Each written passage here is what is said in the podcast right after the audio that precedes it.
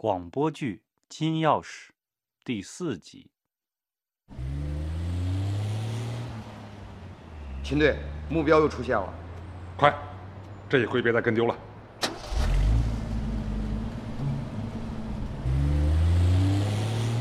爷，他们被警察盯上了。只有那个姓郑的文物贩子被盯上了。秦队长自从那次离开咱们村以后，一直在暗中追查那只编钟。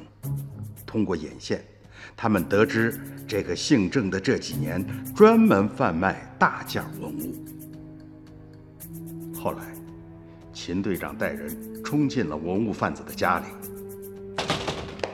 哎哎哎！你你们你们这干啥？把你的皮包交出来！你们这干啥嘛？交出来！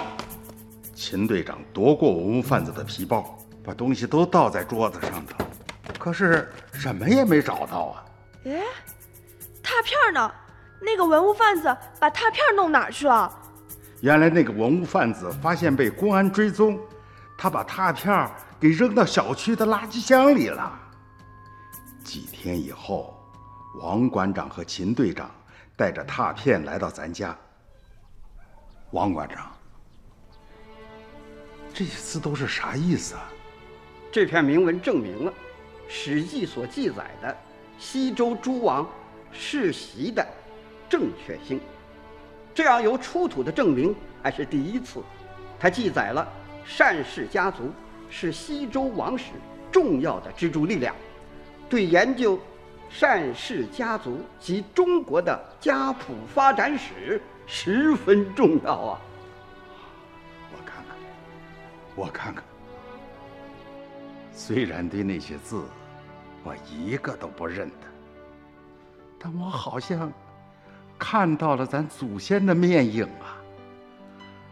当时我那老泪止不住就往下流啊！好，好，哎呀，太金贵了，太金贵了！哎，能不能给我一份我把它裱起来？把它供上，这只有找到原件才行啊！根据我们的考据，这篇铭文就来自丢失的那只编钟上。王馆长一说这话，你爸他立马就不愿意了。哦，原来你还是来找那口钟的，爹，咱这犯罪嫌疑人还没洗清呢。行不行？咋呼啥呢？听王馆长把话说完嘛。在这之前呢，我们虽然推测还有一只编钟，但不知它在不在世上。拓片的出现，证明它确实已经出土了。这个具体情况呢，请秦队长说一下。嗯，根据我们掌握的情况，这些文物正在非法交易中。如果流失到海外，就是一个重大的损失。王馆长告诉我，单老叔对这批出土文物很有感情啊。你们一家人毕竟是发现者，希望能够提供一些有用的线索。爷，警方没从那个文物贩子口里打听到钟的下落吗？那个姓郑的知道已经被监视，就放弃了这桩买卖。盗墓团伙的老大也开始另找买家了。王馆长和秦队长离开咱家之后啊，我才觉出。自己出了一身冷汗。永祥，跟我走一趟。爹，你要去哪儿啊？行。我和你爸来到二城打工的地方，你爸呀，一脚把工棚的门给踹开了。哎，舅，你们干啥？起来。永祥，给我搜。哎，你找啥嘛？哎，你你找啥嘛？钱呢？存折呢？是是是啥钱？啥钱？卖钟的钱？你狗日的卖了多少？说！不，你你你你们啥意思？我我脑子笨，我不明白吗。在钱这事儿上，你一点都不笨。嘿，他见了钱更笨，你笨的找死啊！你舅，到底出啥事儿了吗？哎呀，是不是还是那件东西嘛？呀，那件东西有没有还在两说。你们为啥就会想到是我把它给卖了吗？我看今儿不收拾你，我就说不行了。说来，过来，二成，我问你，哎，那口钟上的字，你数过没有？是是是是啥字儿啊？哎呀，那个钟上头有二百零七个字，对不对？哎，哎呀，你个瓜娃，一个字值一万，那东西光字就能卖二百多万呢！啊，二百多万！哎，给舅说，他妈的！过来，给舅说，他们给你多少钱？啊？你肯定让他们给坑了！你坑的还不是半点儿。我跟你说，我和永祥就是为这事儿来的。我们要找到那些人，把那坑的钱给要回来。呃，是是是吗？爷，嗯，你们是在给我表舅下套子是吗？哎呀事先我和你爸并没有打算这么干，那是临时想的招。你爸他马上明白了我的意思，于是啊，就装作贪财的样子。二成，我们现在呀也很后悔啊。你说当时就没留下一两件吗？后悔死了。哎，二成，他们给你多少？二十万？三十万？他们至少也得给你五十万，是不是啊？我和你爸一看二成这哭相，哎，就知道这事儿啊，已经八九不离十了。二成，二成，你哭啥呢嘛？你哭！来来来来来，我跟你说啊，二成，我就是和你商量，把坑你的钱给你要回来。你不要以为他要不回来，只要找到人，就不怕他吐不出来。他要是不吐，咱立马报警。呃呃，二成，你别怕，永祥的意思是吓唬吓唬他。哎，钱要回来以后呀，咱自家人好说。哎，你肯定拿大头嘛。咋下？二成，给舅说，买主是谁？二成看看我，又看看你爸，在心里琢磨了一会儿，然后说嗯，那哎，舅，哎，你们是咋知道那上面有那个二二百零七个字儿？哎呀，我们是听说警察发现那些字儿的拓片儿，文物专家认定那些字儿就是丢失的那口钟上面的嘛。呃可可可是我没见过那口钟呀。哎，眼看就上套了，爷，是不是你们这戏演的太假，让我表舅给看出来了呀？哎呀，后来他告诉我说，当时他也是半信半疑，但是不论我们是不是演戏，他都不能松口。为啥呀？你看，如果是演戏，他就不能上套；如果不是演戏，他可不想让我和你爸跟他一块儿犯罪。哦，是这样啊。那那然后呢？眼看设套不成，那我们只有来正经的了。二成啊，你知道那些字说的是啥吗？那是咱老祖宗几千年前的事儿啊，金贵的不能再金贵了。你卖了那口钟，就是卖了老祖宗，你知道吗？这不光是重罪，这是让千人唾、万人骂的丑事儿。二成啊，你为了几个钱，你让你妈，还让咱们家以后都抬不起头，是不是？啊，九，我没有见过那口钟。哎哎呀，你再说你没见过。我我我真没见过呀！刘翔，把那晾衣服绳拽下来，给我把它捆起来。哎哎，我站好！哎哎哎，去去救我！我我真没有！哎呀，娘，我有看你！哎呀，他打人了我呀！啊，你是轻的。哎哎哎！再给我躲！现在警察发现了拓片，就等于发现了那口编钟，一定会追查到底的。二成啊，你妈到了四十岁才有了你，就守着你这一个儿子，你还让你妈活不活了啊？你不让你妈活，我还不想让我这个老姐姐为了你这个不成器的东西去死。我不是救你，是救你妈的命，救我老姐姐的命。我这个老姐姐半辈子为了拉扯我们几个兄弟。没过过一天轻松日子，我不能让她后半辈子再去遭罪呀！哎呀，舅呀，我是真没拿，我真没拿呀！你打死我，我也没拿我呀！我和你爸走了以后，他就悄悄的来到了市里，守在文化宫门口。哎，就是当初。他碰见两个盗墓贼那个地方，二成在文化宫门口足足等了一个多星期，才等到了当时和他做交易的盗墓贼。那一天，土行孙和那个包谷刚从洗浴中心里边出来。啥嘛？你泡小姐让我买单？切，哪有这好事儿嘛？你小子是不是想赖账啊？哎，咱只说了叔叔请洗澡，没有说泡小姐嘛。洗澡啊？我洗澡不回家洗啊？这种地方是洗澡的地方吗？得得得得得，掏钱掏钱！哎，掏掏掏！哎呀，二位兄弟，呃，哎呀，程老弟，你咋也在这儿呢？我把你们都等了一个星期了。咋了？嗯，这这是那张卡，你们拿回去吧。啥意思啊？你嫌少啊？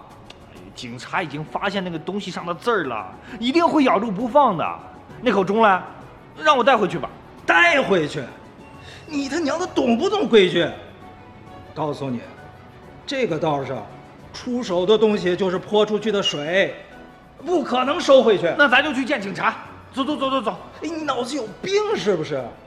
你不想活，我们还想活。哎哎哎哎哎哎！哎呀，有话好好说嘛，你们这么凶干嘛呀？兄弟，这东西啊，早就不在我们手里了，卖出去了啊？那那卖给谁了？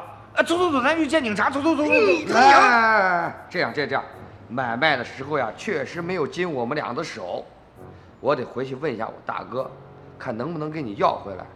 呃，你呢，先回家等等啊。我就在这等。呃 嗯呃，那那那也行，那是这，那我们回去报告一下。哎，等会儿，咋了？你要干啥？一个人去报告，一个人跟我在这儿等。天快黑的时候，土行孙呐，带着那个编钟回来了，东西还装在那个化肥口袋里。哎呀，谢谢，呃，太谢谢兄弟了，我都没想到你们真能给我拿回来，啊，太谢谢了，太谢谢了。这东西啊，一旦被雷子盯上了，就成了馆藏文物了。我大哥呀，从来不要馆藏文物。呃，你打算怎么交上去了？哎，兄弟，大哥说了，如果你敢把我们供出来，你老娘今后啊就会瘫在炕上。不不不不，绝对不会，绝对不会。你们放心吧，我自有办法。当天半夜，二成带着编钟来到了咱村那个土矮跟前，打算做半年前没有做成的事儿。把编钟埋到那儿，突然，一道手电光射在他脸上。呃，谁？想把东西埋在土里，等取土的人挖出来。果然是个好主意啊！你们一直跟着我，我们不放心，怕你出什么岔子，最后再把我们给卖了。你打算把它埋到哪儿？不论是埋到哪儿，都会让雷子看出来是作假。我倒是有一个好地方，土崖上头呀有一座坟，咱把那东西埋到那坟里，估计呀很久以后才会被人发现。到那个时候，一切作假的痕迹都会随着时间消失。别以为是为你好，为你好就是为我们好。那，那，好吧。墓墓在哪儿？二成跟着两个盗墓贼来到那墓前，他们搬开了上面的盖子。呃，这这这这咋咋埋呀？来来来，你往往往下去，就在下面埋。哦我去你大爷！二成没想到，这时候那两个贼娃子竟然夺过编钟，并且把他一脚给踹到墓里头。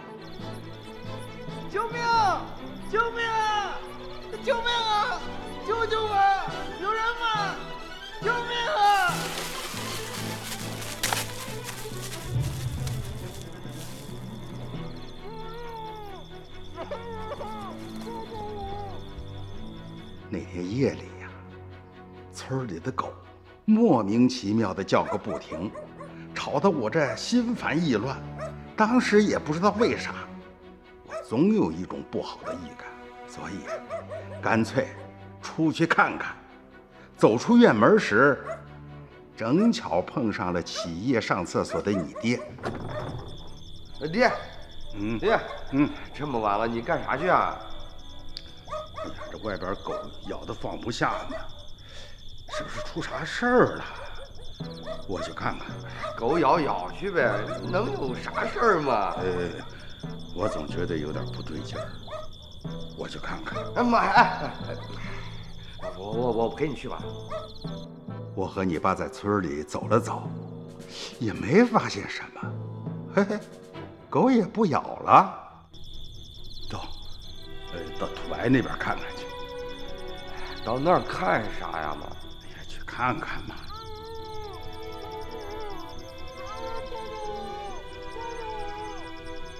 有啥可看的嘛大半夜的？爹，你这啥动静都没有嘛？爹，你看你都咳嗽了，你走吧。嗯。回去以后，我翻来覆去，怎么也睡不着。左眼跳财，右眼跳灾，嘿嘿，还真是这。我这右眼皮儿啊，跳个不停。快到天明的时候，我才睡着。可刚睡下，就有人敲门了。谁呀、救！是我！你你是救！二成，你表舅完全成了一个土人儿啊，土眉土眼，头发蓬乱，加上受惊吓的鼻子嘴儿都走了形。哎呀，我差点都没认出他来。哎，哎呀，你这是咋了？像从坟里爬出来的。我就是从那坟里爬出来的，舅！